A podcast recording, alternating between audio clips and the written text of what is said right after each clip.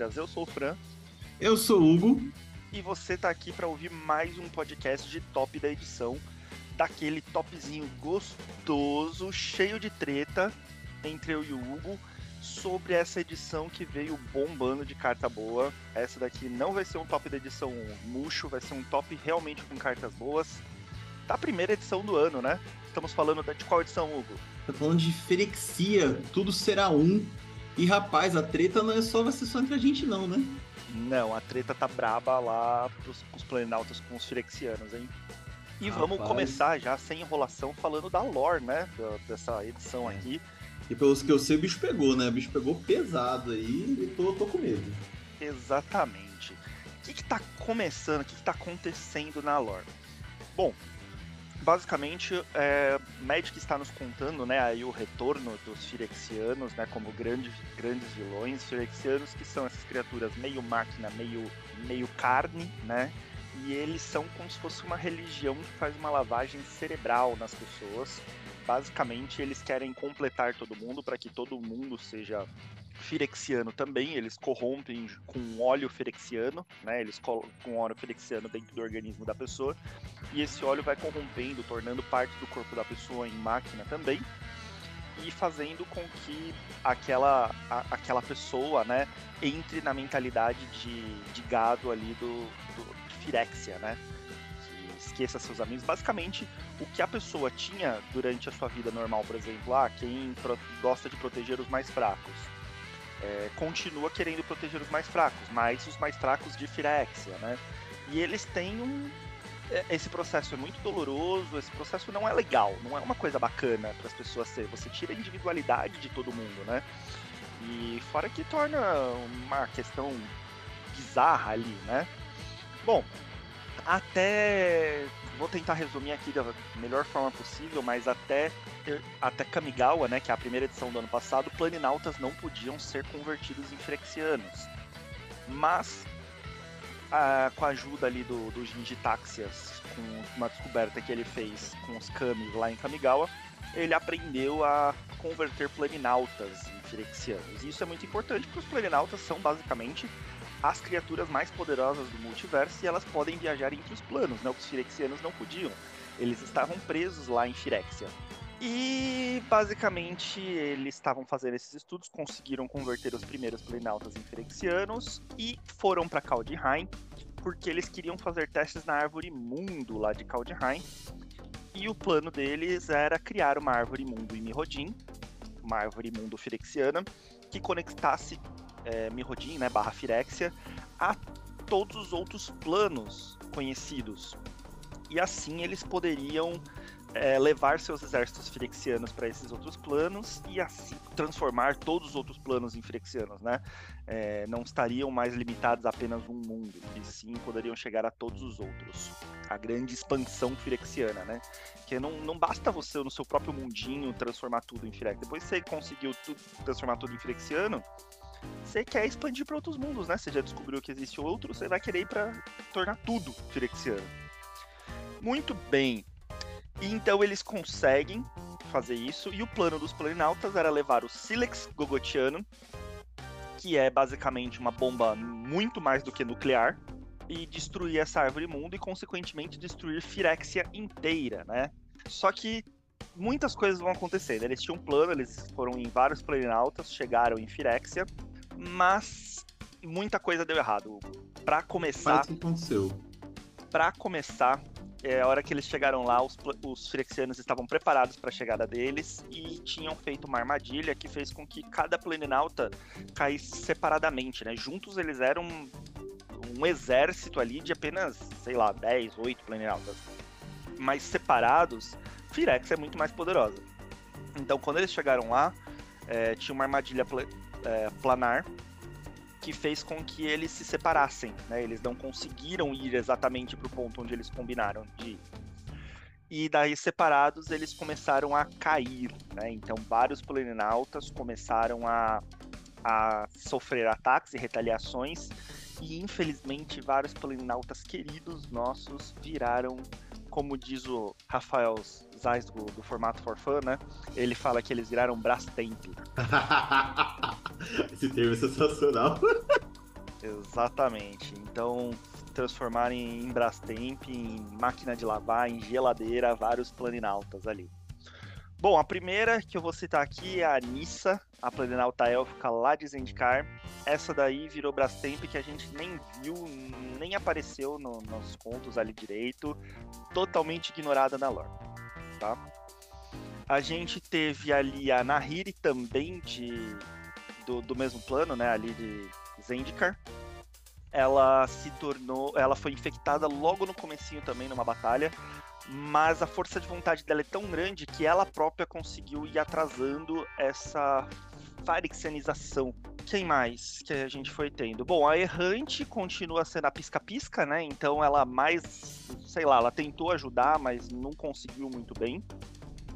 Mas dentre os contos ali extras, a gente vê que ela conseguiu ajudar bastante o Teferi, que estava preso em algum lugar misterioso, mas que a gente já imaginava que era Zalfir, né? Teferi de alguma forma ficou preso em Zalfir e a Errante foi parar lá e conseguiu ajudá-lo, tá, tá, ajudando ele de alguma forma, né? Avisando sobre os outros planinautas. Bom, a gente tem ali, é, dentre os planinautas que foram se tornando bastante, a gente tem ali o Luca também, que, que virou Brastemp e a gente foi vendo a traição dele aos poucos. Bom, a Vraska é, virou Frexiana numa cena muito tocante. Recomendo que vocês assistam porque foi bem emocionante mesmo. Foi levada para a Arena Firexiana, que é um monumento, basicamente é um coliseu dos Firexianos. Ela enfrentou diversos Firexianos muito grandes e muito fortes e derrotou todos eles, mas não sem sofrer vários ferimentos e ser implantada com óleo Firexiano. E o Jace corre lá para salvar ela, bota todo mundo em risco para ir salvar ela, né? O Jace egoísta, como sempre. Ele deveria ser uma carta preta e não azul. Ele vai lá e para tentar salvar ela, bota todo mundo em risco. Mas no fim ele dá um final, entre aspas, ali, bem bem emocionante e, satisfatório para ela, né? Ele cria uma ilusão na mente dela enquanto ela tá se tornando firexiana para aliviar aquela dor, aquele sofrimento dela. Ele cria uma ilusão de que ela tá bem, tá viva e eles estão vivendo felizes lá em Ravnica. É, enquanto isso ela vai virando firexiana, mas assim que ela e ele tá abraçado com ela, né? Mas assim que ela completa a farexização, ela quebra essa ilusão na mente dela e é, espeta o ferrão dela no Jace e com isso ele também começa a virar farexiano. Ele é um dos que mais resiste também ali, a força de vontade dele é muito grande, porque ela injeta muito, muito óleo frexiano nele, e ainda assim ele consegue resistir bravamente até o final da, dessa história. É, tô resumindo bastante aqui, bastante coisa acontece, tá, gente? Que não dá pra gente ficar perdendo também tanto tempo aqui contando sobre a lore, né? Mais um resumo aqui para vocês irem vendo, contando os principais pontos para vocês verem que a coisa tá bem caótica. É, quando eles saem da arena Ferexiana ali, o Jace deixa a Vraska para trás, né? Ele vê que ela já tava além da salvação dele, deixa ela para trás. Eles avançam e eles estão cercados por um exército de Ferexianos. É, e eles ainda estavam longe do objetivo deles que eles precisavam. Só para vocês entenderem, basicamente Firexia passou a ser dividida em várias camadas, é, como se fosse uma cebola mesmo. Então, cada meio que cada região de cada pretor é uma camada de uma cebola. E ali eles estão na região da Mana Preta, que é ainda uma acima do que eles precisavam chegar, né? Que é a última, que é a da Elashnorn, a branca. É, e eles precisavam chegar na passagem para descer para a próxima camada. Cercados ali por aquele exército de Ferexianos, eles não iam conseguir nunca chegar lá, né? Eles iam morrer ali lutando. Então, no último suspiro, né, a Nahiri, que já estava quase virando Brastemp também, ela libera todo o poder dela para fazer uma cratera no chão gigantesca e fazer com que todo mundo caia e já caia na próxima camada. Ou seja, ela literalmente quebrou o chão ali onde eles estavam, que não era um chão rasinho, tá? Não era, nossa, era um chão de vidro que ela quebrou. Não, não, era camadas e mais camadas de ferro e terra. Mas ela é litomante, ela atacou todas as espadas dela, matou um monte de Firexiano nesse processo e derrubou todo mundo já na próxima camada, facilitando para eles chegarem lá. Então a gente foi vendo bem naquele esquema que alguns filmes fazem, né, dos heróis irem caindo ao longo do caminho, um de cada vez. A gente foi vendo isso acontecer, cada um dos nossos heróis ali indo morrendo ao longo do caminho. Morrendo não, né? Virando Firexianos. Uh, até que a gente chega no grande conflito final ali, em que uh, eles começam a enfrentar os outros os outros que já tinham virado Firexianos antes. Né, a, a Elspeth enfrenta ali o, o, amigo dela, o velho amigo dela, o Ajane, né?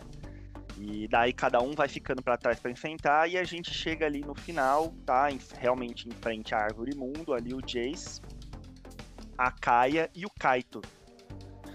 Né? Chegaram só os três na árvore mundo. Mas a Kaia e o Kaito percebem que é um erro explodir o, o Silex agora, porque a árvore já estava conectada com os outros mundos. Então, se eles explodissem o Silex, era quase certeza que a explosão ia chegar nos outros mundos e até nas eternidades cegas, né? Que é basicamente um corredor gigante onde ficam as portas para todos os mundos. E com isso eles não iriam destruir só a árvore e Firexia. Corria-se um risco que era quase certo deles destruírem todos os mundos. Então eles não estariam sendo heróis, eles estariam, na verdade, eles foram para lá para justamente destruir Firexia, para que Firexia não destruísse todos os mundos, e eles próprios estariam destruindo todos os mundos. Mas não tinham certeza com relação a isso, mas era uma chance muito grande disso acontecer. Então a Kai e o Kaito começam a lutar contra o Jace, porque o Jace queria levar o plano a cabo até o final. Ele estava destruído, né? O Jace destruído por dentro, né? Não tinha mais motivos para continuar vivendo e tudo mais. E eles tentando impedir. Mas o Jace, mesmo todo devastado e destruído, ele ainda o Jace, né? O cara é foda pra caramba e ele consegue é, meio que derrotar o Kaito e a Kaia ali e ele ativa o Silex Shirexiano, o Gogotiano, para explodir tudo. E basicamente uma das últimas cenas que a gente tem é da Elspeth sendo a grande heroína e se sacrificando, pegando o Silex antes dele explodir e levando para algum lugar que a gente não sabe qual. Então ela se sacrificou porque ela iria explodir junto com o Silex em algum lugar. Ela foi destruir um plano só em vez de destruir todos. A gente não sabe para onde ela foi levar aquilo para destruir. Mas, spoiler, a gente já viu spoilers da nova edição, a gente sabe que a, que a Steph não morreu. Mas a gente não sabe como ela sobreviveu ainda. Meu palpite é que eu acho que ela virou um anjo. É, essa explosão, ela absorveu essa explosão e fez com que ela despertasse a parte dela que todo mundo já imagina que ela seja, que ela é meio anjo, né? Então deve ter despertado ali o poder dela de anjo. Mas é só especulação, não sabemos, porque a última cena é justamente ela pegando e, e se transportando para algum outro lugar. Bom, e daí, só para dar um gancho final, o Tezzeret, né, que ele tava com o rabo preso com... Ele não foi faraxenizado, mas ele tava com o rabo preso com os Firexianos, né? Ele tava meio que trabalhando pros Firexianos, mas como agente duplo tentando achar uma forma de trair, porque ele queria, na verdade, transformar as partes de metal do corpo dele em aço negro, né? Porque a ponte planar estava basicamente destruindo ele por dentro, né? Tava consumindo muito ele e ele se tornando indestrutível com aço negro. Ele conseguiria aguentar aquilo e se tornaria muito mais poderoso, mas muito, muito mais poderoso mesmo. Finalmente ele conseguiu, né, a, ali a, o corpo dele de aço negro, mas ele foi traído que ele começou a ser transformado em Firexiano. Mas ele conseguiu ali, usando um truque do Jace, que é o grande inimigo dele, ele conseguiu fugir, né? Ele manipulou a mente ali de uns outros Firexianos e conseguiu fugir. Com o corpo dele de aço negro, deu no pé, e agora ele tá reunindo forças. Eu não acho mais que ele vai aparecer nem em Marcha das Máquinas, nem é, depois. Eu acho que agora eles vão deixar o Tezzeret de lado, porque ele vai voltar sendo, minha opinião, ele vai voltar sendo o próximo grande vilão aí do Magic, tá? Na minha opinião. Ele ficou poderoso demais e ele não é um anti-herói, ele não é mocinho, tá? Ele é realmente um vilão e ficou claro isso agora em, em Tudo Será Um, beleza? Bom, tentei resumir, tá, gente? Ficou longo, mas é porque era muita informação importante, sabe? Não tinha partes como é que eu vou dizer, partes que não eram tão importantes para tirar, sabe? Tudo era importante, eram grandes heróis caindo, né, ali na nossa frente. Tentei resumir, mas foi isso, tá? É, a gente, gente tem coisa. Tem informação, hein, Fran? Tem, tem muita oh. coisa. Expectativas agora para Marcha das Máquinas, que é basicamente a gente termina, né, com os Phyrexianos invadindo todos os outros planos ali. Eles conseguindo invadir e a treta vai começar em cada um dos planos. Pela lore que você leu, então, o Jace é Phyrexiano agora, ou ele tá, no, ele tá se aguentando? Não, não. Ele terminou a hora que ele usou o último sopro dele de sanidade pra encher o Silix Gugotiano e ativar ele pra explosão. Daí, depois disso, ele não tinha mais controle sobre ele, ele virou Phyrexiano mesmo. O que me dá muito medo do Jace virar Phyrexiano é porque ele sabe sobre o Nicol Bolas. Ele é o único que sabe sobre o Nicol Bolas. E ele sabe também sobre a Enraku, né? Que tá na Lua. Então isso me dá muito medo das Mer. Porque assim, se a Wizards ignorar isso, tá sendo um grande furo de roteiro. A gente vai reclamar porque ela ignorou. E se ela não ignorar, mano, eu não sei o que pode ser aí da Lore do Magic. Eu acho que realmente eles vão acabar com, com os vão acabar com metade dos É, então, tinha um pessoal falando, né? Porque não é só ele também, né? Tem. Tem. Tem outros planaltos que participaram aí, né, da, do processo de colocar Enraku na Lua, que também já são Phyrexianos, né? A, a Tamil, por exemplo, é uma grande Phyrexiana agora. Exato. Então, assim, de verdade, eu acho que não, não tem como os PF simplesmente ignorarem Hakun. Sabe? É, então Ela- vai ter ela tem um Eu acho que vai ter o Draz no ela rolê. tal, Em, em Frexiano. Eu acho que vai ter o Draz no rolê, vai ter Raku no rolê. É, essa história de Zalfir também, que é um ponto a ser importante, que eu acho que Zalfir volta né, em marcha ou, ou volta na última, que é Aftermath. E Zendikar perdeu seus planinautas, né? Então Zendikar, eu ficaria de olho também que Zendikar pode ser um plano que caia. E aí os, e aí os nossos amigos Eldrazi, é, opa, pera. Né? Se os planinautas caíram, o que a gente faz, né? Não, eu acho que Zendikar vai cair sim, tá? Eu acho que é um dos planos que vai ser extinto, a gente não volta mais pra Zendikar. Por, é, eu- por três motivos, tá? Primeiro que eu acho que eles já voltaram suficientemente pra Zendikar, eu acho que eles já extraíram todas as gotinhas que tinha de Zendikar ali. Segundo, caíram os dois Planinautas de Zendikar, né? Os dois grandes heróis, grandes protetores de Zendikar. Terceiro, o o herói não planinauta de Zendikar, né? A grande potência de Zendikar, que é o Dolinho, né? O nosso querido Dolinho, a gente já viu que virou o Ferexiano, né? Nos spoilers da nova edição. Então, ou seja, todos os heróis, os mais poderosos heróis de Zendikar já caíram por terra. Então eu acho que Zendikar é um plano que vai embora. O que eu fico chateado porque eu gosto muito da mecânica de é, da, da- esqueci o nome da mecânica, de quando você baixa um terreno ativa uma habilidade. De Landfall. Landfall, isso.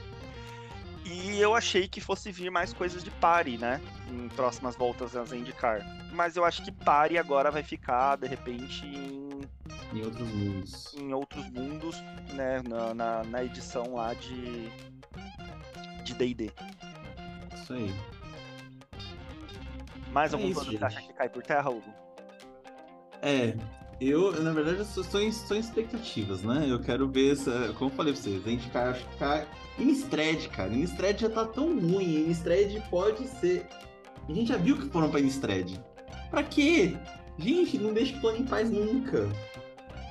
Ai, louco em Haku, cara. É... Tá meio que ligando, assim, né? Planos que vão aparecer com força. Instred vai aparecer com força. Ele aparecer e vai aparecer de novo com força. E, e, Strixhaven que eu quero ver que.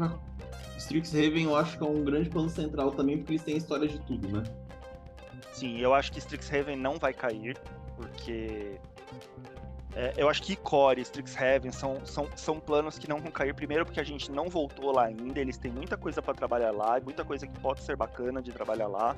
Capena eu acho que não vai cair também, eu acho que tem bastante coisa pra cair, pra acontecer lá, aquela história do Halo, né, e tudo mais, eu acho que tem bastante coisa pra acontecer lá ainda.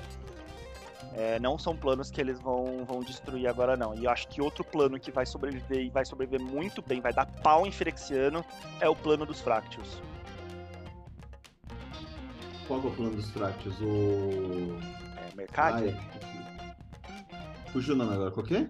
É Mercadia, será? Não, não é. Não, não é Mercadia. Eu não tô lembrado dos planos do plano original dos Fractios. Você falou, falou Fractios, né? Enfim, é, não vamos ficar também se atentando, demorando aqui, tentando lembrar o nome do plano dos Fractals. É, o plano dos Fractals eu acho que é um que vai, porque eu acho que os Fractals são fortes demais. Antes dos Firexianos, eles eram a tribo mais forte do Magic. E eu acho que eles vão dar, vão dar pau ali no, nos Firexianos. Viu? Mas também eu acho que o primeiro Fractus virando Firexiano, daí caiu todos os Fractus. Mas acho que vai ser tá falando difícil. de Ah, lembrei agora. Eu acho que é Raf o nome do plano. Acho que não é Raf, não.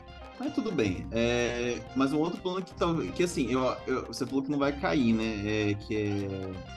Icória, né? Você falou. Eu acho que Ixalan também. Ixalan e Eldraine não caem porque também são planos que vão aparecer no final do ano, mas eu acho que vai ter consequências sérias, né? Eu imagino que sim, e são planos que a gente vai voltar sim. ainda. Né? Inclusive já saiu spoiler, né? Que a, a família real morreu, né? É, então a gente vai. A família real, digamos, o rei e a rainha, né? O Kenriff bateu as botas. Ah, até porque os filhos deles são planinautas, né? Então por ali. É, então, e os filhos sofreram danos, né? É, o, Will, pare... o Will parece que se ferrou legal, se não tô enganado. Essa brincadeira aí. Bom, não sabemos. Vamos, vamos ver. Vamos ver o que, o que nos espera. Mas é isso sobre lore. Se você ficou curioso, vai ler. Recomendo que você leia lore é, que tá, tá bem legal, gostei bastante, embora hum, fiquei chateado com alguns planinautas que viraram firexianos, que eu acho que poderiam ter tido uma morte mais digna e não virar firexianos, enfim. Se eles queriam se livrar do planinauta, enfim. E eu acho que não parou por aí, tá? Vão ter mais planinautas caindo, seja morrendo, seja virando firexianos, viu? Então se preparem que não vai parar por aí, não. Hugo, então Firexia que a gente tem de mecânicas aí nessa edição? O que, que a gente tem de novidade? Rapaz, essa edição, novamente, né?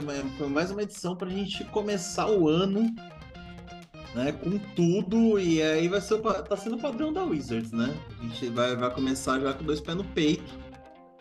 E vamos lá, né? Ver quais são as mecânicas dessa edição aí. A primeira foi que veio foi tóxico. Tóxico, ela é uma nova habilidade, é uma nova habilidade de palavra-chave encontrada em diversas cartas de criaturas firexianas. A qualquer momento em que uma criatura com tóxico causar dano de combate a um jogador, aquele jogador receberá um número de marcadores de veneno igual ao valor de tóxico daquela criatura. E lembrando que no Commander, se um jogador tiver 10 ou mais marcadores de veneno, ele perde o jogo. Né? Então, por exemplo, pode ter uma criatura 6-6 com tóxico 2, né? Pode ter uma criatura 4-4 com tóxico 6. Então, o dano que ela der em você, você vai tomar o dano, né? Por exemplo, se for uma criatura 4-4 com tóxico 6, você toma 4 pontos de dano e toma 6 marcadores de tóxico, né? E aí, né, lembrar que, sim, gente, 10 marcadores a gente perde o jogo no Commander, tá? É, na minha opinião, o Infectar ele ficou honesto, né? A mecânica de infectar era problemática demais, né? E, e, precisava ser consertada. Então, consertar a mecânica antecessora a tóxico, né? Criando o tóxico, que agora para mim tá muito justo. É, a gente poderia até ter uma situação, né? Antes poderia ter vindo tóxico e, depois, agora, inflexia poderia ter vindo infectar, né? Mas tiveram que nerfar a habilidade que tava, era quebrada demais. A outra mecânica que veio também em Frexia foi corrompido. Corrompido é uma nova palavra de habilidade que ressalta habilidades se, de cards que se tornam mais fortes se um oponente tiver três ou mais marcadores de veneno. E para mim, finalmente uma consequência, né, que a gente vai ter nesse jogo, além do pavor do cara ter marcadores de veneno, né? A situação do oponente agora só vai piorar se ele tiver três, três, a partir de três marcadores. E aí ele não vai só se preocupar mais só em ter 10 marcadores de veneno e perder o jogo, né? A situação para ele vai ficar complicada, né? Então, por exemplo, tem o Excel, né? O descendente de Atracha, que se o corrompido dele é se um se cada oponente, né, que tiver três ou mais marcadores de veneno, você vai fazer o quê?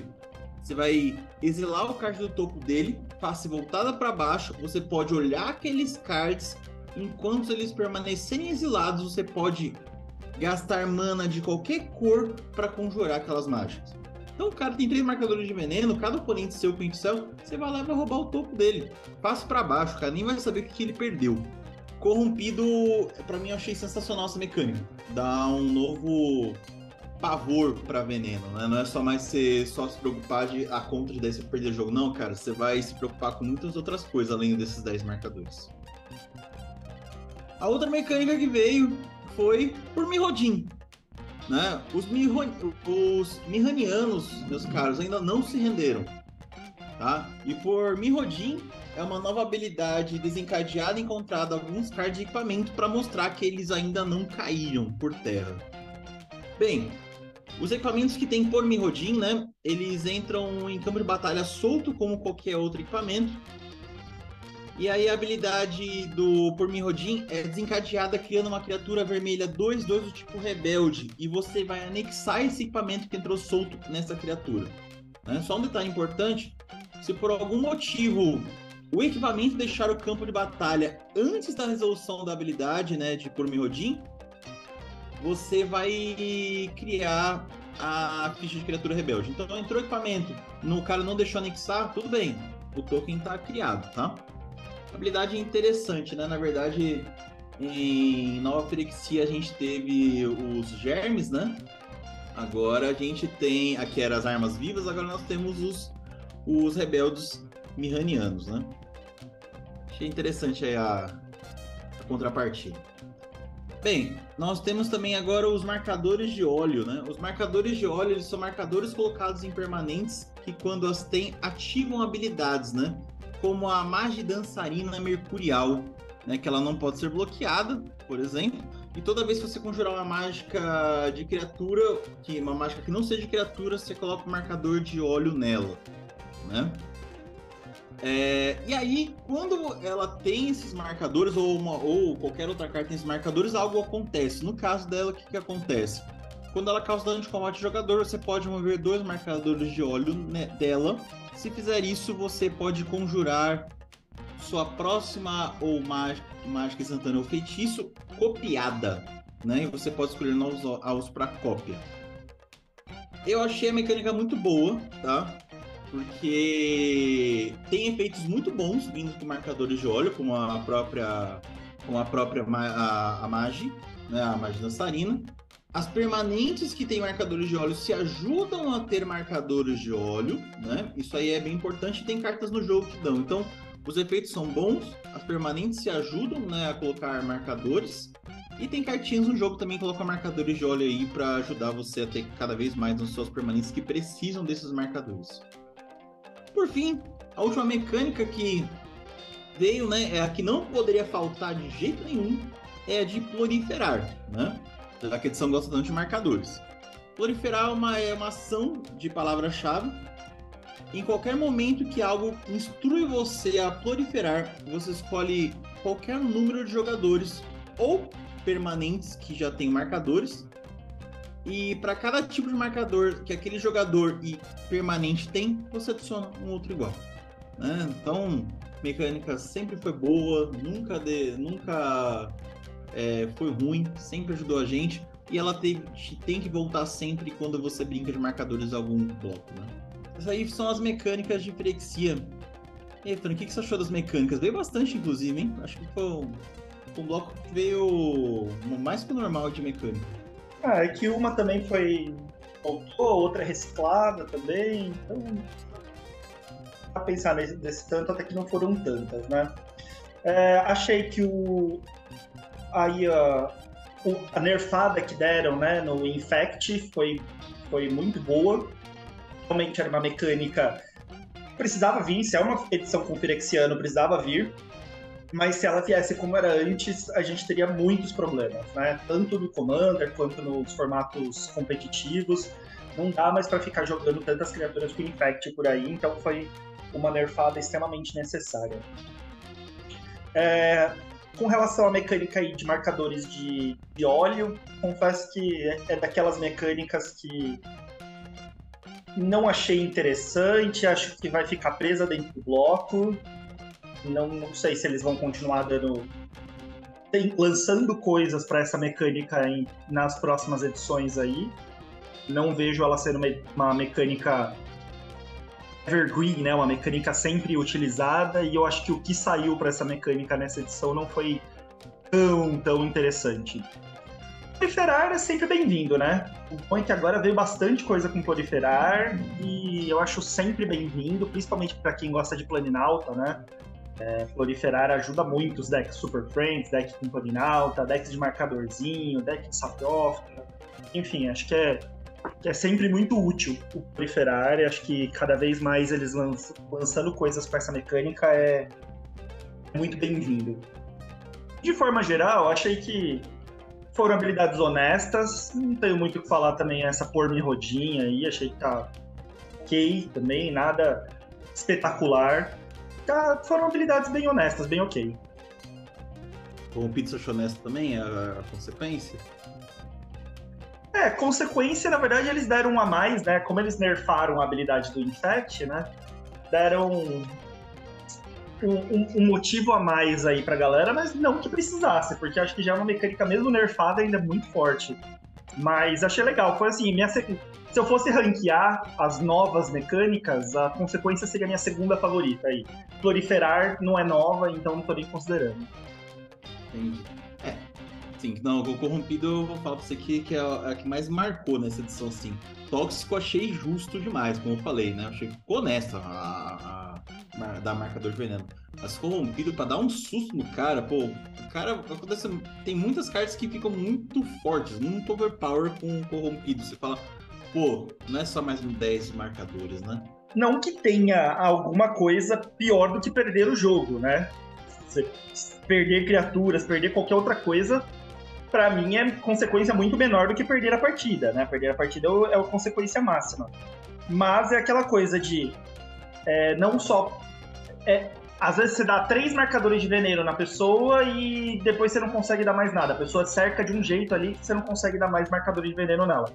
Pelo menos é aquela coisa de.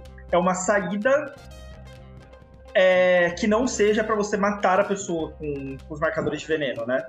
Você consegue ainda é, usar isso a seu favor para ficar mais forte, né? De alguma forma. Cara, vou falar pra você que essa edição eu achei ela uma edição muito boa. Tá? A gente tem lendas boas que vieram para ser bons comandantes. Achei cartas de suporte excelentes. Cara, artefato de novo arrebentando a boca do balão. É uma edição que eu espero que marche as máquinas, né? Que vai ser uma conclusão futura aí, né? Que vai vir já já. É, eu espero que venha tão forte quanto, porque Ferexia mostrou para que veio. Né? Os Ferexianos mostraram o seu valor, né? Como edição. É mais uma vez a primeira edição do ano vindo extremamente forte, né? Eu acho que é, que é uma edição que veio muito forte, até mais do que Kamigawa no ano passado. E tem tudo para jogar muito em vários decks, várias cartas aí de suporte para vários decks do Commander, né? Sim. Eu acho que, que foi uma edição muito forte e tá se refletindo até no valor das cartas, né? Não, eu tô impressionado, que... cara, com o valor das cartas. Veio é, confesso que foi até difícil de escolher aí a top da edição, porque tinha muitas opções bacanas. E eu que geralmente não gosto de pegar cartas caras, né? para colocar no top da edição, foi, foi difícil. Porque as cartas estão bem caras e e as tops são tops mesmo. Sim, tá, tá tipo, coisas que você fala, meu, cara, como os caras criaram isso, né? É, é, que o pessoal que começou agora no México, por exemplo, né? Até um pessoal um pouco mais antigo, sabe? Sempre que vai pro bloco de Argento, né? O nome original do bloco lá é Argento. Foi, foi Mirrodin. Quem acompanhou Mirrodin so, lembra como é que foi o, o baque, né? Porque Mirrodin veio com dois, dois pés no peito. Dois ou três, na verdade, né? É, Mirrodin Sitiada, né? A edição que depois virou Nova Frexia. Cara, que edição também sensacional. E aí voltamos pela terceira vez. Os caras voltam pela terceira vez, de novo causando. É, é um bloco que, tipo, cada vez que volta, a gente fica impressionado como o bloco é. Como o mundo é forte, né? Sim, Porque não tem ruim como o mundo é muito, muito forte, com habilidades muito roubadas, e deu para ver que eles poderiam ter feito uma edição muito mais forte ainda e eles seguraram a mão. Mas ainda seguraram assim. Mão, sim. Ainda assim, foram cartas muito, muito boas. É, na, na vez que a gente foi lá para Mirrodin, Mirrodin era, foi um dos blocos em que mais teve carta banida, né? Lá no bloco de Mirrodin, no competitivo. Tiveram muitas cartas banidas porque o, o formato ficou quebrado nessa época. Sim, erraram. Não sei se erraram a mão, não tinha como não errar. A edição veio muito forte. Sim, quem, quem quiser depois acompanhar, ver como é que foi o Mirrodin, tem carta que até hoje causa, né? E também aí, para quem vê um pouco mais novo, o nome é, Mirrodin sitiada, depois Nova Frexia também foi outra coisa absurda, né? Tanto que teve umas habilidades que mais se, o pessoal fica indignado, que foi infectar, né? A outra coisa, a Mana Ferexiana, que voltou de novo, né? Mana Sim. É um negócio que é, é pavoroso, é pavoroso. Você pagar vida para gerar mana é pavoroso. Lá na época de minha rodinha, afinidade por artefatos, né? Sim, né? Do nada você esgotava só, via um cara esgotando a mão. Às vezes no Isso primeiro aí, turno ele conseguia abaixar a mão inteira. ah, Deck de Affinity. e é. criaram um comandante pra ele, né, inclusive. Exato. É, isso aí. Isso aí, né, Fran? Mais uma edição de. Mais uma edição do. So, sobre esse mundo que, que me vem de parabéns, né? Porque tem que bater palmas. Estou muito empolgado para a Marcha das Máquinas, porque já os previews que a gente já viu, né? Que a gente está fazendo o podcast para variar atrasado, estão saindo, estão saindo previews de Marcha das Máquinas. E, meu amigo, que coisa mais crocante estão saindo esses tá spoilers que a gente está recebendo. Porra, o Fran tá falando para vocês que ah, deram uma segurada porque a gente já viu os previews de Marcha das Máquinas. E a gente viu re realmente deram uma segurada, porque Marcha das Máquinas está continuando no mesmo nível. A gente vai conversar depois, né? Se realmente continuou, só foi ilusão nossa, né? Mas é. É, gente, vai, vai. Esse primeiro parte do. Esse primeiro quarto do ano vai, vai vir com tudo. Já falaram que é 30 anos mesmo, 30 anos vão arrebentar com dois pés no peito, né? É, tô vendo que vai vir mesmo com toda a força.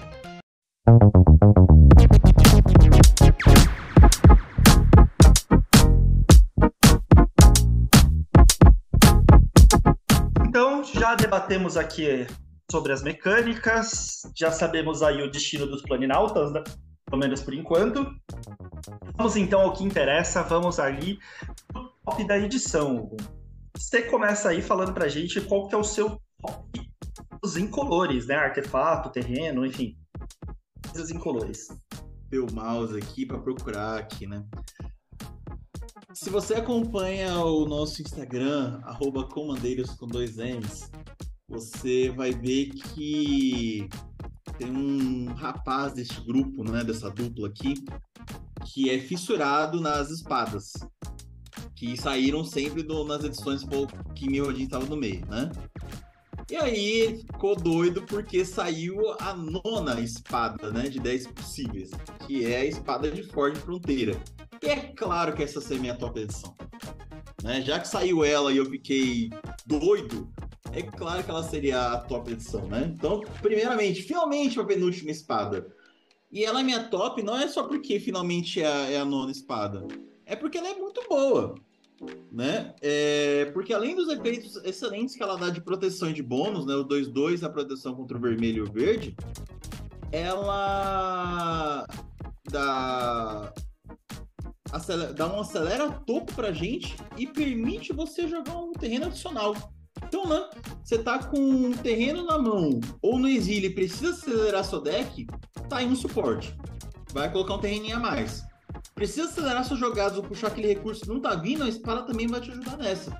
Então, por além do, dos bônus iniciais que ela te dá, proteção e o acelera e, e terreno a mais, que sempre é bom a gente poder jogar, né? Sempre poder ter, ter possibilidade de ter mais terreninhos. Por causa disso aí, tô escolhendo ela como meu top de edição do incolor. Olha, eu não vou nem comentar o seu top de edição, porque é o mesmo que o meu. Cara. Já começamos assim. Já começamos desse jeito já, né? Estamos unidos por contra flexia, temos que, que nos unir também no top, aparentemente. É isso aí. E a espada de Forge Fronteira, eu acho essas espadas elas muito boas, todas elas, né? É, elas, para mim, elas têm duas funções principais e que não é nem a habilidade dela desencadeia quando ela causa dano. Para mim, as duas principais funções dela são: a primeira, ser alvo. Você vai baixar uma espada dessa, a peguinha vai quebrar. Daí vai deixar as outras coisas que você tem vivas para você poder utilizar para bater nele. É, primeira função que todas as espadas têm. Reparar que ninguém deixa essas merdas, essas espadas na mesa. A segunda função que eu acho que é muito forte no Commander é a proteção contra as cores. Então ela tá dando proteção contra o vermelho e contra o verde. São decks geralmente é, que lotam bastante a mesa, que fazem coisas brutas, né? Então ela te dá uma proteção muito importante. Então acho que é, o mais dois mais dois dela é ignorável no Commander, né? Não, não tem tanto efeito assim. Mas a proteção contra o verde e o vermelho dá uma possibilidade muito grande de você tanto se defender, né, poder usar a criatura para bloquear um bicho escroto que o cara tá usando para te bater, quanto para você é, poder atacar sem ser bloqueado, um jogador com aquelas cores, enfim. E ainda tem ali uma habilidade que eu acho muito boa, que é acelerar o seu topo. Então, por causa disso, eu acho que ela é uma espada excelente, é uma das, das boas que veio, viu? As, entre as nove, eu considero ela aí uma das boas. É, rapaz. Sabe o que eu, agora eu tô me perguntando? Será que em Marcha das Máquinas vem a, a de número 10? Ah, poderia, hein? Já fechar o set. Azul e preta, hein? Olha, a gente pode. Tá... Se os previews que a gente viu for realmente a cada edição, a gente pode ver a espada mais forte de todas chegando, hein? Ah, e podia ser criada uma espada tipo Megazord, né? A junção de todas as espadas, que dá proteção contra cinco cores. Poderia, poderia ser um comandante que se você tem as 10 espadas você ganha um jogo. Isso, é, isso, hein? É, é. Mas assim, as espadas, é um, um negócio meio assim, Megazord seria interessante. É. Mas, é, é, mas é, meu, meu hype é: será que vai vir a última e quão, quão forte ela vai ser? Porque é azul e preto. Azul e preto não tem como ser espada fraca, não. Não, tem como ser, ser de boa. Certeza que vai vir uma espada forte. Sim.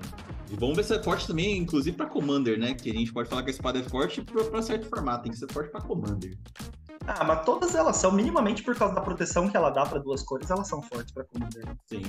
Mas vamos ver, né? Que esse, vamos ver se supera a, a, verde e preta, né? Que eu acho que, na minha opinião, é a melhor pro, pro formato, né? Mas vamos lá. Isso aí, rapaz. Bem, se eu falei em color, então pela, pela ordem do México que não mudou ainda, eu acho que você fala a carta branca. É isso aí. Bom, eu, vocês sabem que eu detesto colocar cartas caras, né, aqui, mas do branco não teve jeito, porque as duas opções que eu pensei em colocar, as duas estão muito caras, estão mais de 100 reais. É, então eu não, não, não, tive muito como fugir. Até tinha uma, uma ou outra carta boazinha, né, branca, mas, meu, não, não chega aos pés da, das duas que são realmente boas. E se eu e o Hugo não demos match, é certeza que ele vai falar da outra. É, se ele não falar, eu falo como minha menção rosa. Mas, no branco, uh, a minha carta aí, eu acho que a top da edição é a Elesh Norn, Mãe das Máquinas. Ei, é a grande vilã. não tem como, é a grande vilã da história, né? É, todos os, os, pretores voltaram, né? Tiveram uma nova edição e todos eles foram muito boas, né? Na nova edição. Elast Norn veio arregaçando. Ficou mais barata do que a Elast Norn anterior e com uma habilidade puta merda, como essa habilidade é tranca a rua e te favorece, né? Principalmente para decks de ETB ou decks de Blink, né? São ETBs também, né? Mas decks de Blink que existem na cor branca. Eu não usaria ela como comandante, mas ela entraria como 99 em quase todo deck de ETB, ou minimamente para se defender em decks brancos, né? Ela entra muito bem. Então ela é um pretor firexiano, 4/7, tem vigilância, e se uma permanente entrar no campo de batalha fizer com que uma habilidade sua seja desencadeada, desencadeia uma vez adicional. As habilidades dos oponentes, né, quando entra em jogo, não são desencadeadas. Então, Flash Nord é absurda. Bem, o falou pouco, falou bastante, né? Cara, é, eu comecei a rir porque, de novo, não tenho o falar. É, é, a top da edição da Branca, porque, cara, é, a gente tem uns 5 manas, se a gente for começar a falar, uns 5 manas, 4 barra 7 vigilância. Last Nor, ela veio com o mesmo poder e resistência e a mesma keyword da versão anterior por 2 manas a menos, né? Então a gente já tem um bicho desse já para causar. 4, 7 vigilância é um bicho que dá dor de cabeça para morrer. E assim, pô, o Fran falou, se você para os oponentes de fazer TB, se o cara tem um deck de Meren, o cara tem um deck de Brago, o cara tem um Arcades, você fez refém. Tipo, você não vai jogar. Simplesmente falou, você não joga. Seu deck está parado. Né? Ela, e os ela últimos, o né? Markov, por exemplo. Ah, para o Markov. É, não vai desencadear a habilidade. E se você tem, tipo, por exemplo, o Braga, o Braga Arcades como comandante, se você usar Leste, cara, você só dobrou, você só piorou a situação pro oponente, né? E assim, ela, é, ela, ela também é top, né? O, o acho que o Franco guarda comigo, que é porque dá pra montar um Mono White com ela. Mono White Control né? Ah, é que eu não sou fã desses decks de, de tranca-rua, né? Então é o que eu falei, eu não usaria ela como comandante. Mas certeza que eu usaria ela dentro de 99 de quase todo deck branco. Se eu tivesse uma dela, estaria em qualquer deck branco. Nossa, cara, deck que você gosta de ETB, vai sem, sem, sem, sem medo de ser feliz. E o Fran falou que a carta tá cara, mas a gente vai. Vocês fiquem de olho, tá? Ela tá em queda de preço. A Leste tá caindo quase toda semana foi muito hype logo que ela saiu, né? E eu acredito que não se mantém também nesse preço que ela está agora, mas não, não vai ficar barata, barata não. Não, ficar barata não, e com o tempo vai subir o preço, porque Lash é um efeito único no jogo que ela faz, tá? Ninguém tem esse efeito da Lash, não.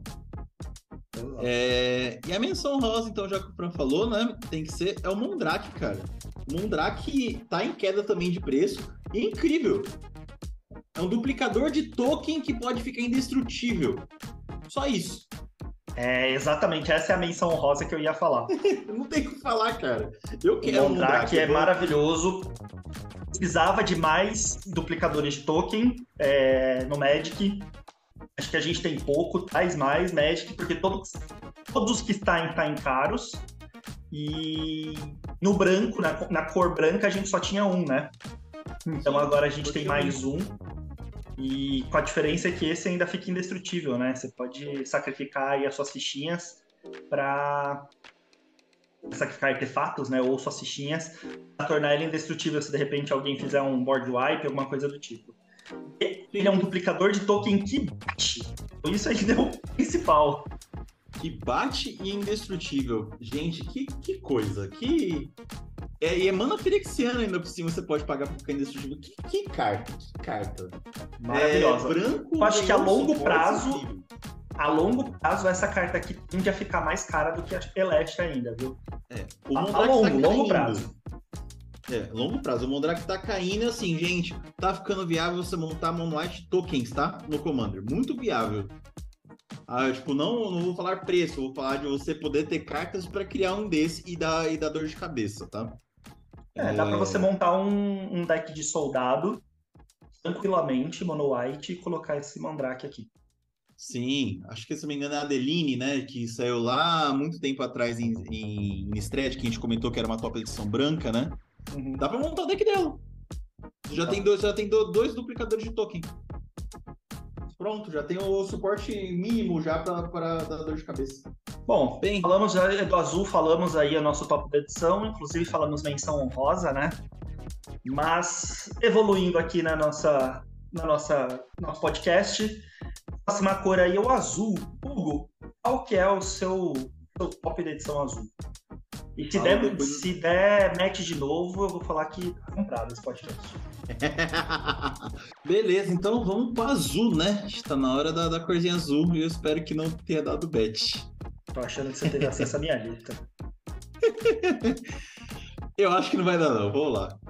Cara, a minha top da edição é o Casulo de Síntese. Né? É um artefato, três qualquer e uma mana azul firexiana, né? Então você pode pagar dois pontos de vida ou uma maninha azul para jogar a cartinha. Efeito dele. paga uma qualquer e uma mana azul ferexiana vira. Né? Exile uma mágica que você controla. O oponente alvo revela cards do topo do seu próprio grimório até revelar um card com valor de mana igual a 1 mais o valor de mana na mágica exilada. Exile aquele card. Depois, aquele jogador embaralha. E por fim, você pode conjurar aquele card exilado sem pagar o seu custo de mana.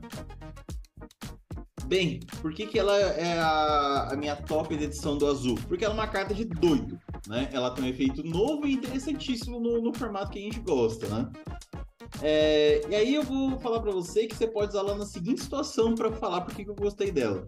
Bem, quem nunca precisou de um top deck para resolver um problema, né? Ou ficou sem situações, ou ficou em situações que você não tem soluções para resolver algo na mesa, né? ou até finalizar o jogo para o seu lado.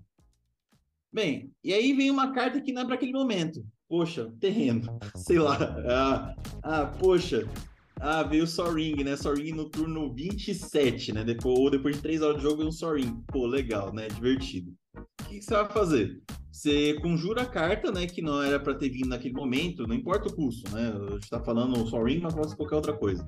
Conjura a carta. Mira no oponente que você acha que vai ter algo de útil para você e vamos ver o que acontece. Né? Então é aquela carta que você, que você vai usar ela para causar no jogo. Né? Por exemplo, você tem uma pedra de mana de custo 3, só que você precisa de um board wide. Pô, eu acho que esse cara tem uma palavra de Deus aqui, né? Vamos tentar ver, vamos forçar ver o que acontece. Pode vir nada. Pode vir uma coisa muito interessante para você. Né? Então, por isso eu achei interessante o, é, o caso de síntese. Eu acho que ela é a minha top edição, sim, pro azul. E aí, Fran? Deu match? Lógico que não.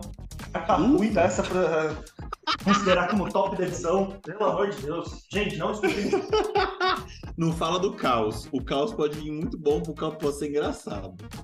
A carta que, ela, que eu acho que ela é divertida de se jogar, que ela é, ela é legalzinha, assim, divertida, que vai ser engraçado, beleza, falar isso. Mas falar que ela é a melhor carta azul da edição, você tá de brincadeira com a minha cara.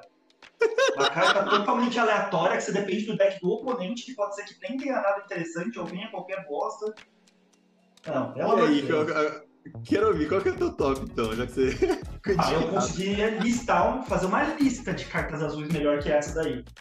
Mas enfim, a, a minha top da edição é a Manopla Luni.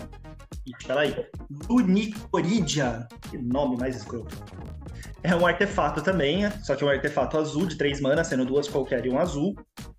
O efeito é o seguinte: os planinautas que você controla tem 0, prolifera. 12 e joga um turno extra depois desse. E toda vez que você conjurar uma mágica não de criatura, escolha um marcador na permanente alvo e coloca um marcador adicional daquele tipo na permanente.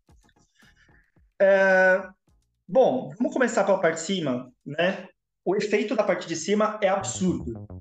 No custo zero você prolifera. Né? Sem retirar nem colocar nenhum marcador, você prolifera. Só por isso já seria muito boa. Né? Ou quase todo deck que as pessoas têm vai algum plugin alta, né? Pelo menos um plugin altinha vai ali no meio. Mas ok, até entendo que ah, se eu não montar um deck focado em plugin alta, contar que vai vir essa carta aí ou plugin alta no mesmo jogo, né? Seria demais. Mas daí ela tem o segundo efeito. É, toda vez que você conjurar uma mágica não de criatura, você vai proliferar. Só que não é um proliferar global, não é um proliferar de um, um marcador só, né? E é como se fosse um proliferar nerfado, só que toda vez que você conjurar uma mágica que não seja de criatura. Isso para mim é muito bom, porque é permanente que você consegue fazer isso várias vezes.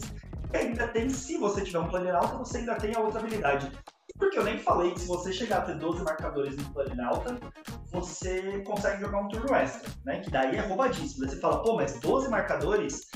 É, mas vamos combinar que essa, esse próprio artefato te ajuda a chegar nos 12 marcadores com muito mais facilidade. Então, tem que dizer que essa carta para mim foi um soco no estômago. Enfrentar essa carta aí no, no mesão, com certeza vai sentir quanto ela é forte e vai querer ter um dos artefatos para destruir isso daí. Não tenho dúvidas disso, de que se enfrentar um deck preparado para essa carta aí, você tá ferrado. Na hora que ela cair na mesa, você vai desejar que ela não existisse. Não, rapaz, assim, eu não tenho dúvida não que tua, que tua carta é excelente, porque ela é idiota, né? Ela, é, ela por si só, ela é idiota. Gente, menos 12, você tá falando menos 12 de todos os planinautas. Se você tiver meio de dobrar esses marcadores, você vai ter turno mais atrás do outro. Menos 12 é justo. A carta, a carta, tinha, a carta tinha que ser menos 12, fora isso ela tomar ban, né? E usar do proliferar, né? Você vai aquele planalto ali que não tá fazendo muita coisa agora, não precisa, você vai, usa ele para proliferar o, o, pessoal, né? E aí tem o juramento, o juramento de Teferi que, que, que, duplica, que faz a habilidade ser usada duas vezes? Sim, não, isso daqui num Super Friends é absurdo, cara. Vai ficar. Sim. É, não, não quero nem imaginar isso daqui na mesa com o Super Friends, o tanto de turno extra que o Super Friends vai fazer até te matar. É, então. É, é, é, é absurdo. Super Friends ganhou, ganhou um suporte novo, assim. Eu achei essa, carta boa, só não foi minha top edição, porque esse tipo de carta palhaçada me chama demais atenção, assim, e ter... Eu sei que tem um nicho que concorda comigo que esse tipo de carta tinha que existir mais dela no jogo. E o pessoal, ela... O pessoal não vai atrás né? Que Commander é diversão também, né? Então tem algumas cartas que são top porque, pelos seus efeitos, né? E, e esse Casulo eu acho que ele é uma boa para para último caso, né? Para o, o, cara precisa ou, ou sacanear o oponente mesmo, pô. Você tá mexendo com o tag dele. Você tá usando suas coisas assim para mexer com o deck dele. É, faz parte de, de estratégia sacanear o cara também. E quem sabe, e quem, e, e, quem acompanha a gente, né? Sabe que gosta de quê? Carta que rouba. É, eu, eu, eu consigo pensar em pelo menos umas 10 cartas melhores pra mexer no deck do oponente do que essa daí. Não, não deixa tão aleatório. Mas eu lá entendo você ter colocado porque você flerta com o caos, você gosta é. né, dessas cartas que são imprevisíveis, né? Mas é, e... acho que foi forçado dizer que ela é top. Mas ok, ela é legal, ela é divertida, ela é boa, mas top da edição não é. E, e, finalmente um, um, um, match não dado, né? Eu acho que a gente vai parar de dar match a partir de agora. Espero. Aí, finalmente a gente discutiu, né? Fazia tempo que a gente não discutia. Realmente eu tô, eu, tô, eu tô assim, indignado com eu falando que a carta era top. Olha, palha, olha o que ele me fala. Nossa senhora, gente. Comenta com a gente nas redes sociais o que vocês acharam disso, do ter colocado essa carta, gente. Pelo amor de Deus. Aí fala que eu fala que, que adoraram. Eu, eu quero ver a resposta do pessoal. Bem, Fran. Você ter adorado a carta, ok. Mas, mas, vocês acham que ela foi a melhor carta azul dessa edição, gente? Quanto de carta boa que saiu nessa edição? E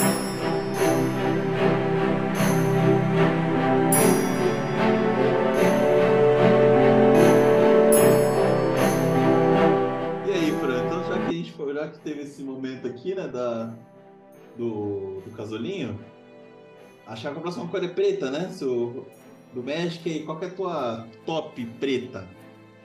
Cara, a minha top preta é do mesmo ciclo como a que a gente já falou, achei que esse ciclo veio muito forte.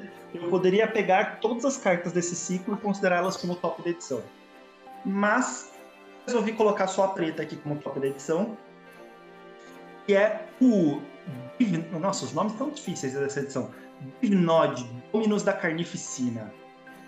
É um Firexiano horror, né? Do mesmo, mesmo ciclo aí de cinco cartas, tem um de cada cor. Esse daqui. Ele é três qualquer e duas pretas realizando 5 manas.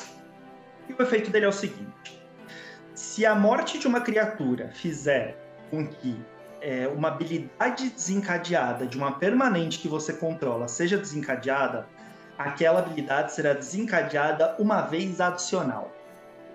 E você pode pagar duas manas pretas firexianas, exile três cards de criatura do seu cemitério coloque um marcador de indestrutível nessa criatura aqui. Gente, é, tá certo, essa daqui acho que o Hugo vai usar o mesmo argumento que eu usei na dele, porque é o tipo de carta que é muito minha cara.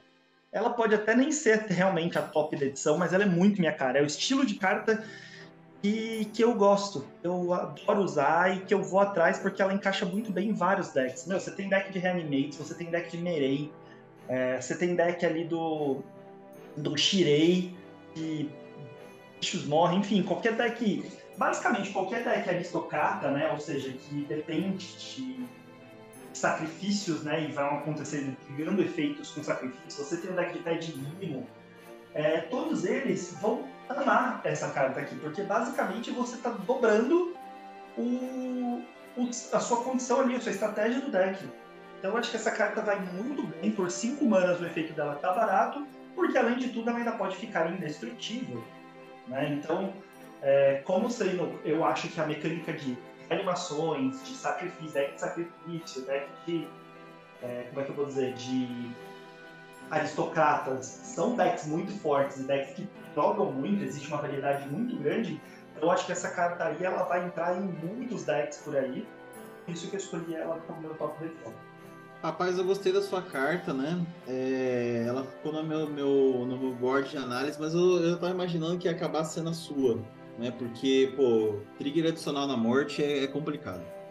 Né? Teisa Karlov, por exemplo, já, já fala pra gente o que, que acontece com, com, com já o, o, ela mesmo já faz isso já, o deck dela é um absurdo e ela ganhou um subcomandante, né?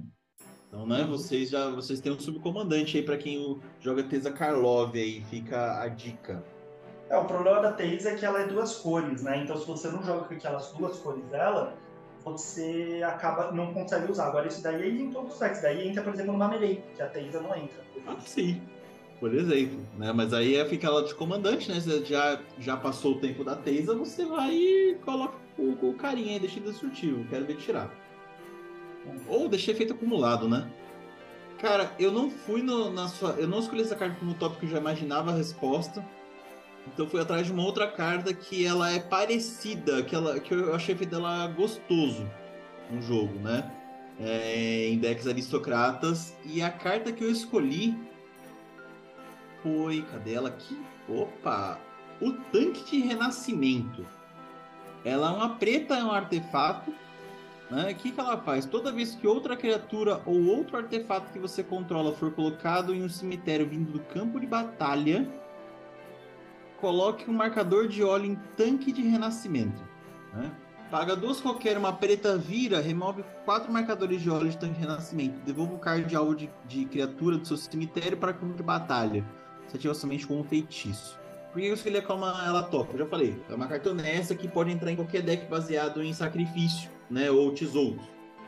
E ela pode ser uma peça interessante se o seu deck é mirado, é muito mirado por causa disso, porque você faz um sacrifício, o cara começa a matar as criaturas mesmo assim, né?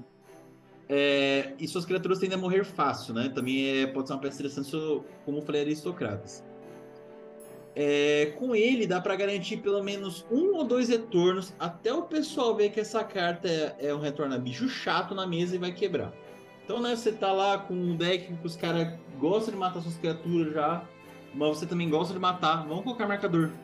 Ou você faz muito tesouro, vamos colocar marcador em cima do, do tanque. Pô, juntou quatro marcadores, vai lá, devolve a criatura chata pra mesa.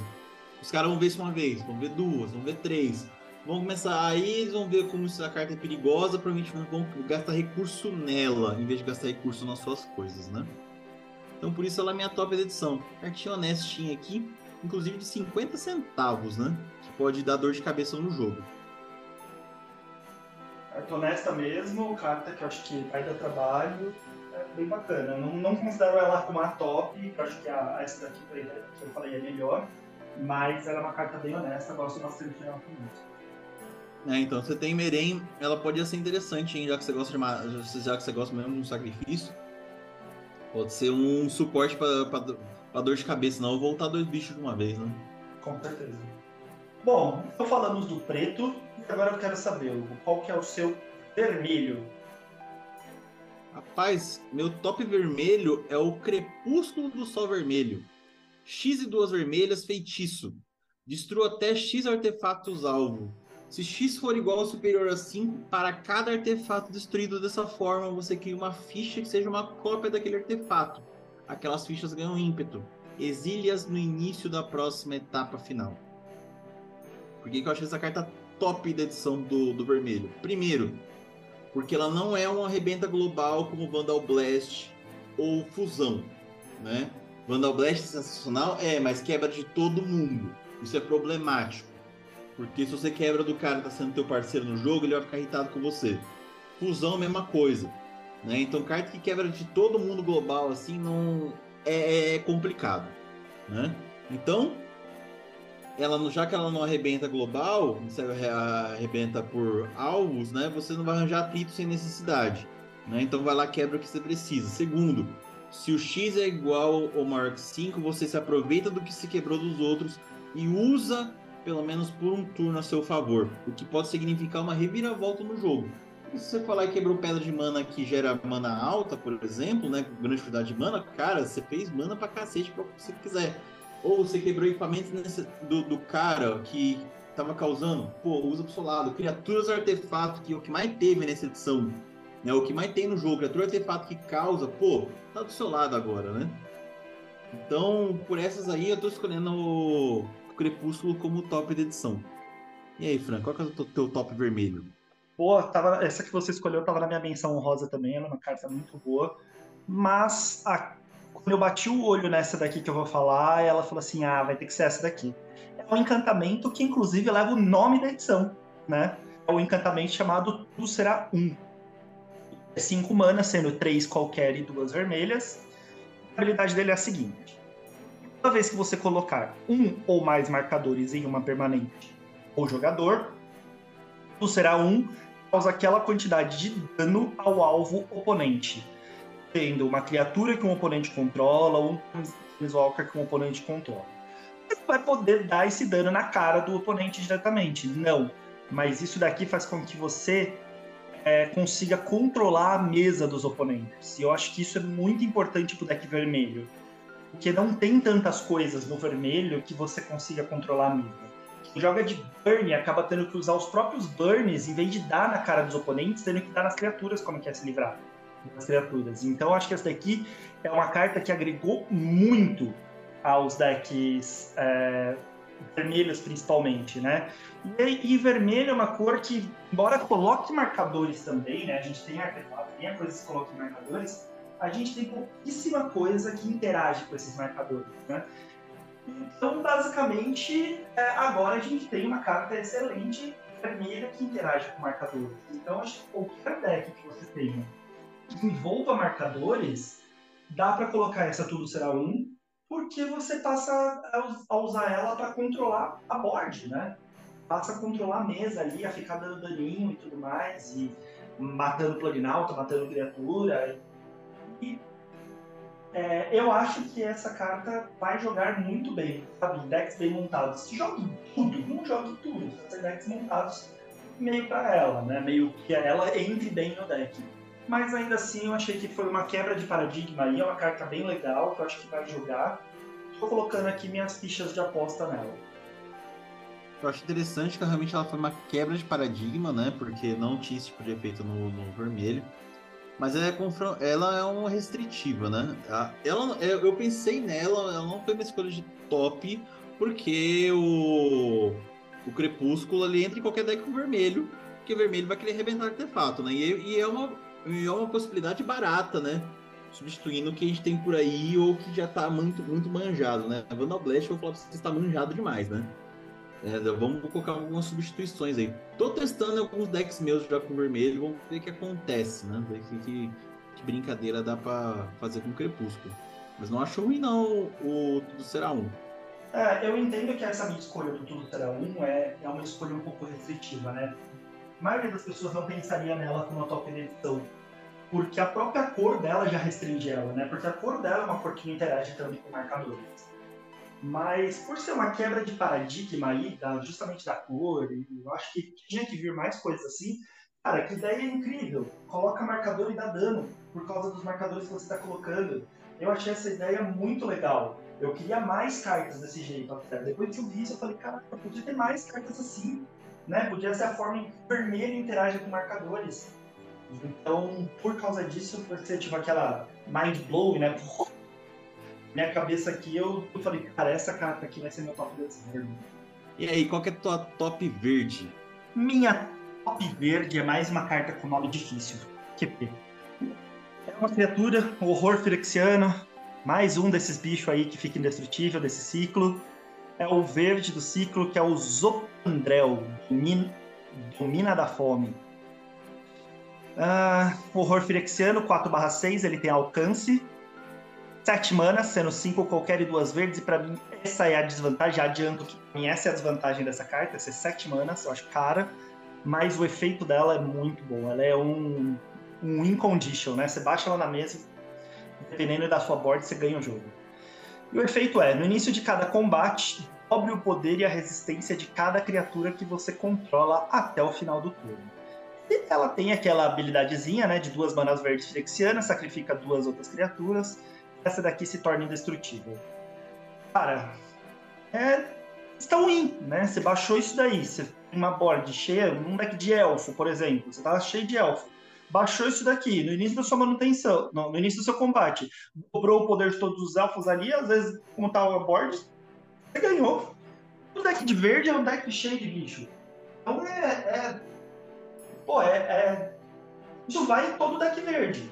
Ai, porque é caro, 7 manas. Sim, é caro, 7 manas. Mas você não vai fazer isso no começo do jogo. Vai fazer isso na hora que você vai ganhar. Vai fazer isso para vencer o jogo. Até lá, você, vai... você já tem as 7 manas. Sem contar que vamos combinar que verde rampa bem pra caramba, né? Terreno não é um problema para deck verde. Então, eu, eu, até a desvantagem dessa carta para mim é irrelevante.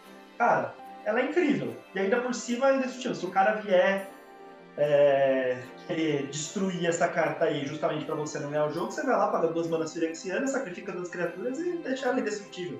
O cara não consegue destruir. Então é, é, ela é incrível, não tenho o que dizer. Acho que essa carta aqui, para mim, é, não só ela é a top verde da edição, mas como para mim ela é uma das tops da edição, como um todo. Eu vou falar que você amou os Dominas, né? Porque. Amei. É, não, não, só, você só não falou do azul. Porque você falou de todos. é, é que o branco foi só menção honrosa, né? É. Mas, mas se o, não, ver, mas o vermelho eu não falei, não. O vermelho eu não falei. É, mas se não tiver, tivesse. É, o vermelho você não falou também. Mas se não tivesse Celeste, cara, você ia falar Mondrake fácil. Fácil. Não, é, é, o que eu falei. Eu falei que eu poderia ter usado todos os Dominos como, como meus tops da edição. É, mas daí eu dei uma balanceada, mas todos eles poderiam ser top edição, porque eu acho o efeito de todos eles muito bons. Não, os efeitos são, são bem. Foram bem criados esses caras, não foram mal criados, não. E aí, né?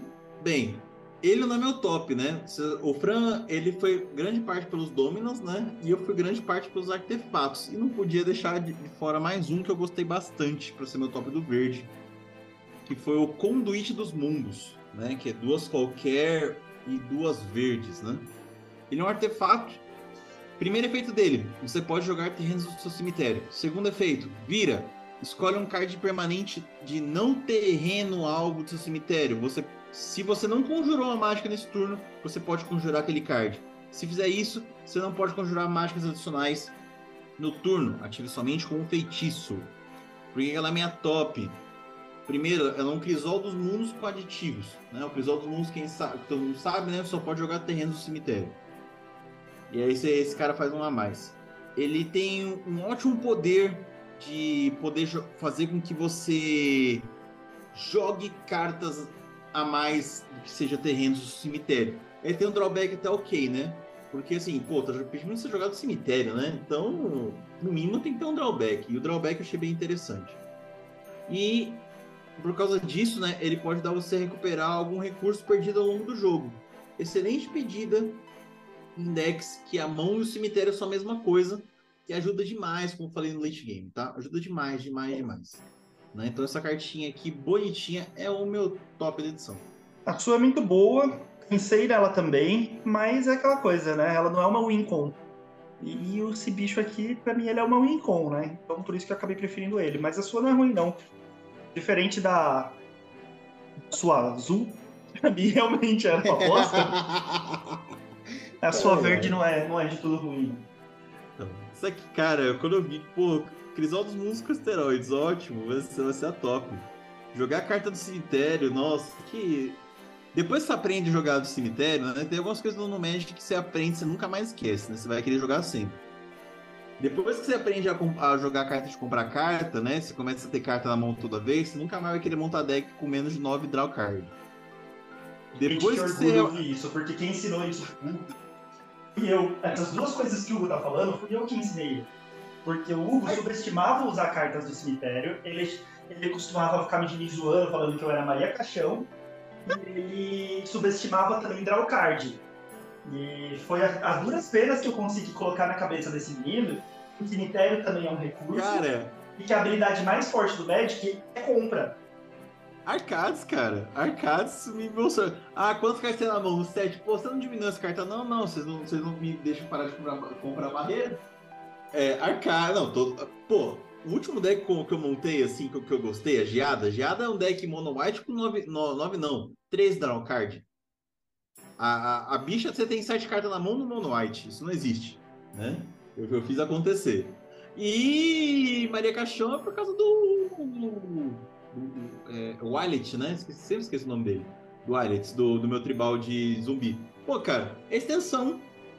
Os caras ficam irritados por. Pô, é, fica irritado porque se vocês não têm Exila, Exila Grave, é extensão, extensão na mão, toda hora. Eu fico descartando que nem um doido os zumbis lá. Quando os caras vê, tá cheio de zumbi na mesa de novo. Cemitério. Eu sempre falo, todo deck de Commander devia ter pelo menos uma carta que você possa, sei lá, recuperar alguma coisa do seu cemitério, usar de alguma forma seu cemitério, porque o cemitério é recurso, gente. Não esqueçam recurso. disso é, o cemitério é um recurso, assim como sua vida é um recurso, assim como o campo é um recurso, as cartas da sua mão são um recurso. Então aprendam a usar o cemitério em qualquer deck que vocês tenham. Pode ser um só, gente, uma coisa só, tal. Que é, é bom. A menos que o deck não deixe fazer isso, né? Tem coisa, tem limitação de cor também, né? Dizer, até o vermelho tem, né? Que não, é mas o, acho que atualmente todo, todo deck tem, tem alguma coisa que permite tem, você um usar o cemitério. No vermelho você tem aquelas cartas que aproveitam o cemitério, as mágicas instantâneas feitiços do cemitério. Sim, mas tem a ruptura também, né? Ruptura submundo, que é um dos melhores devolve coisa do cemitério pro jogo, é, é vermelho. Mas, mas assim, é, é, é, sempre bom pensar, tá? Por, por isso que eu, que eu li essa carta assim com tanto, tanto orgulho. Falei, pô, eu, eu, eu, te, eu acho que eu vou atrás de um conduíte aí. Bem. Mas antes da gente ir pra, parte final aqui desse podcast, falar das cartas incolores. Me diz aí, Hugo, se as pessoas quiserem comentar isso que a gente fez hoje aqui, falar, trocar uma ideia com a gente, ver o que mais a gente faz de bom nessas redes sociais ou não, onde elas podem encontrar e falar com a gente? Você pode mandar uma carta para caixa postal, não, zoeira. Você, pode mandar uma de correio. Onde vocês podem encontrar a gente? Vocês podem encontrar a gente, né? Já que eu falei de caixa postal, vocês podem encontrar a gente por e-mail, né? É, a gente já descobriu que tem um pessoal que ouve a gente, mas o cara não tá em rede social nenhuma, né? Então, pô, vamos mandar e-mail pra gente, né? A gente tem o comandeiros com dois M's arroba gmail.com, tá? Pra quem quiser mandar um e-mailzinho legal pra gente. Vocês podem encontrar a gente também no Instagram, no arroba comandeiros com dois M's. Todo o nosso conteúdo de podcast. A gente não posta só coisa referente ao episódio do podcast, a gente posta a regra do jogo, a gente posta ajuda para vocês montarem seus decks. A gente posta cartinhas que podem ser legais para vocês, né? A gente posta alguns de, pequenos debates lá, então quer participar um pouco mais, né? Conhecer um pouco mais a, o que a gente faz lá no, no nosso mundo aqui de comandeiros aqui, vai lá no Instagram. A gente também tem o nosso canalzinho do YouTube, né? Que ainda não tem nome ainda, né? Não tem um barra comandeiros, mas se digitar comandeiros lá no YouTube, você acha a gente facinho acha assim, comenta qualquer coisa, deixa o like, avalia a gente na plataforma onde você escuta a gente para nos ajudar e interage com a gente, porque a gente se sente muito sozinho aqui falando só com uma tela. Sim, precisamos de companhia. É isso aí. E estamos abertos para qualquer um que vai fazer alguma parceria com a gente e alguma convidar a gente para fazer alguma participação, qualquer coisa. Estamos sempre Opa. à disposição. Tamo aí. E Hugo, então agora já passamos aí do reclame do Plim Plim aí qual é a sua multicolorida da edição. Então vamos lá, né? Vamos fechar aqui então com a top multicolorida, né? Bem, a minha top multicolorida vem diretamente do Commander, né? Do Tudo Será Um Commander. Que é a Neyali, né? Ou Neyali, Vanguarda do Sol. É, duas qualquer, uma vermelha uma branca, 3-3, lendário, né? Humano rebelde. Primeiro efeito: as fichas atacantes que você controla têm golpe duplo. Segundo efeito, toda vez que uma ou mais fichas que você controla atacarem um jogador, exile o card do topo do seu grimório. Durante qualquer turno que você atacou com uma ficha, você poderá jogar aquele card. Então quer dizer, se o Neyali não estiver em jogo, ótimo, você vai poder conjurar aquela carta em qualquer momento, sem problema algum, tá certo? Só ter tacado com uma fichinha. Por que, que eu escolhi como top de edição né, esse, nosso, esse comandante? Primeiro porque ele dá um bônus perigosíssimo para fichas, golpe duplo. Se você ouviu o nosso top de edição de Rua de Nova Capena, você vai ver que fomos falar, falamos de Jetmir, né? Do Jetmir e o quanto é perigoso você dar golpe duplo para token, né? No caso do Jetmir, você dá golpe duplo e você acaba com o jogo, né? Dependendo do Neyali, também você pode acabar com o jogo. Segundo, é que para cada oponente que você atacar com uma ficha, você exila o topo e você pode jogar a qualquer momento que você atacou com uma ficha. Né? Quer dizer, você não perde aquele recurso. Ele fica protegido no exílio e você só precisa atacar novamente para poder usar. Isso é fortíssimo. Você não toma descarte, você não toma mil, né? Aquela carta tá protegidíssima ali no, exílio. E você vai falar quando você precisa, só tacar com um tokenzinho sem vergonha, pega a carta que você quer lá e joga. Né? Então você está protegendo o recurso e não perder ele mais, né? Que é uma coisa, um problemático que nós temos do exílio, né? Exilou a carta, você tem que jogar naquele turno, no máximo até o próximo. Pô, e depois? Depois você perdeu a carta para sempre, né? Não perde mais. Então, por essas duas características dele aí, né? Do grande bônus de golpe duplo e do da, do advantage que ele faz para você, escolhi esse cara como meu top de edição. Boa, eu não fui olhar os decks de Commander para escolher as cartas, eu escolhi só da, da edição normal. É, e daí, da edição normal, eu poderia muito bem escolher a Tracha, né? Afinal, ela é, na minha opinião, a carta, a carta mais foda da edição. Carta quebrada mas, cacete. Mas, seria. Seria ir muito contra as coisas que eu prego aqui, né? Que é uma carta de 200 pau, não é porque ela é a carta mais cara da edição, é uma carta de mais de 200 reais. Eu falar que ela, todo mundo já sabe que ela é uma carta. O preço dela já deixa isso claro. Então acho que não estaria agregando nada aí para os nossos ouvintes falar da tracha. Então eu ignorei a tracha, fingi que ela não existe e escolhi a edição normal, que para mim seria, sei lá, a segunda melhor carta multicolorida da edição eu fui por um lado mais buscando uma carta que é útil. Sabe? Não necessariamente essa carta é absurda de forte, mas eu acho que ela é muito útil. E entra muito bem em decks dessas cores aqui. É a Glissa, a Matadora do Sol. Uma criatura 3-3, 3 mana, sendo uma qualquer, uma verde uma preta. É... ela tem iniciativa e toque mortífero. E toda vez que ela causar dano de combate a um jogador, você escolhe um ou você compra um card e perde um ponto de vida, ou você destrói um encantamento alvo, ou remove até três marcadores da permanente alvo. Eu acho ela extremamente útil. Primeiro que ela assim, ela é um corpo excelente na mesa, né? Fez três, iniciativa e toque mortífero. O cara que for bloquear ela vai saber que ele vai perder a criatura. Né? A menos que ele esteja bloqueando com indestrutível, ele vai perder aquela criatura que ele está usando para bloquear. Então, se ele quiser ficar bloqueando para não tomar o efeito dela, ele vai ficar perdendo o bicho, né? Então você tá limpando ali a mesa do oponente. E se ele não bloquear, se ele tomar, ou você vai ter ali uma arena frexiana que bateu nele, né? Você perde um ponto de vida e compra um card, se você estiver precisando comprar. Ou você vai destruir encantamento, que acho que é algo muito bom também. É, estão saindo cada vez mais decks com encantamentos muito fortes. E as pessoas esquecem de usar destruições de encantamento nos decks. Ou você remove três marcadores de uma permanente alvo ali, ferrando o Minalta que o cara tem, ou aquela permanente ali com, com marcadorzinhos que está ajudando ele. Todo mundo hoje em dia também tem usado bastante permanentes com marcadores. Não precisa ser do jogador que você está tá batendo, né? Você pode revolver de qualquer permanente ali, dos oponentes, enfim. Eu acho ela uma carta extremamente útil como eu falei, ela não é absurdamente forte, mas ela é útil e eu escolher ela como a top eventualmente colorida. Eu concordo bastante com a, com a versatilidade dela. Cara, você dá para você conversar bastante na mesa. Né? Dá para montar um deck atrás dela também, se for o caso, né? Mas eu gosto da versatilidade. É que nem o. Aquele carinha lá de. Qual que é a edição mesmo? Agora eu esqueci, eu esqueci o nome do cara e edição também. O Drain, até que ele é, tem aquela fada também que faz, faz as coisas muito parecidas com ele, né? Que, que, com, com, com a Glissa. Eu acho muito interessante quando você tem uma opção, ah, da combate jogador faz alguma coisa, né? Vamos, vamos começar a escolher aqui. Ou até o Xadrix Platino Pena, né? Que faz, faz coisa também quando, quando tá atacando, se não tô enganado. Ah, Poxa. daí tem, então tem aquele também, aquela besta, que você faz uma besta com um card, aquela besta 6-6. O Elder Gargaroth, né? O, o Gargaroth ancião. Né? Toda vez que ele ataca o bloqueio, você escolhe um. Eu, eu acho sensacional um tipo de carta, um tipo de carta dessa Dá pra até, acho que. É, é, eu tô achando que isso é característica muito grande de preto e verde, viu? Acho que dá até pra um deckzinho de brincadeira disso aí, viu?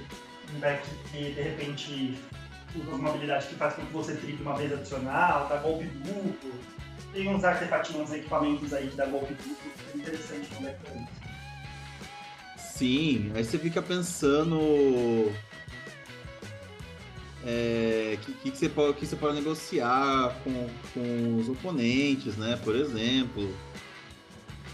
É, é, é interessante esse tipo de ideia. Eu. Talvez com a Glissa até de comandante, se for o caso, né? É, eu acho que a Glissa não tem nenhum efeito tão forte assim para ter relevância comandante. Mas acho que pode ser, pode ser uma ideia, sabe? Botar várias criaturas dessa que você escolhe múltiplos efeitos quando causa dano. Enfim, pode, pode, ser, pode ser legal. Lembrei quem que é o bicho, o Hanko, o mestre das peças, né? Que ele causa dano de combate. É um jogador, você escolhe um. Cada, cada jogador descarta uma carta, cada jogador perde de vida e compra uma carta, ou cada jogador se fica uma criatura. Então, é, é interessante esse tipo de escolha. Já que a gente gosta de carta que faz um monte de coisa, né? Isso é uma característica comum em sua. Talvez um deck desse aí seria interessante com a Glissa ou qualquer outro comandante na, na, nas cores, né? Uhum. Isso aí. É isso, né? Acabamos Trexia. Chegamos ao fim do nosso episódio. E aí, rapaz, será que teremos salvação ou todos seremos um? Ah, vai ter salvação sim. No fim sempre tem salvação. Inclusive esses Planinauta aí que tudo viraram Felixiano. Pra mim, eles vão encontrar uma forma de reverter essa felização. Olha, olha. Bem, eu acho eu que essas acho, perguntas. Né? Eu acho que no final, em vez de Firexia ser derrotada, sabe, ah, é, a gente vai derrotar, destruir, aprisionar os Firexianos em algum lugar, eles vão encontrar a cura para a Firexialização. Olha, eu vou falando uma coisa pra você, hein? Eu tô no, no aguardo disso, mas é uma coisa que eu quero que os ouvintes fiquem em aguardo também, dependendo né, da época que for lançado esse podcast. Não sei quando é que vai ser, mas talvez em Marcha das Máquinas tenha um novo tipo de carta que sejam as batalhas, hein? Fiquem de olho aí. Vamos ver se essas é, cartas serão boas, hein? Não, o Wizard está prometendo que o Magic vai mudar nesse ano, né? É, então vamos ver.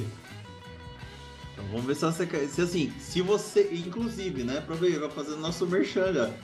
Se esse, esse, é, se esse podcast for lançado antes de Marcha das Máquinas, fiquem espertos que assim que lançar as cartas de batalha, a gente vai ter um, mudanças falando só de batalha, tá? Porque é uma carta nova que vai. É um tipo novo de carta no jogo e a gente vai, claro, comentar sobre, sobre esse tipo de carta, né?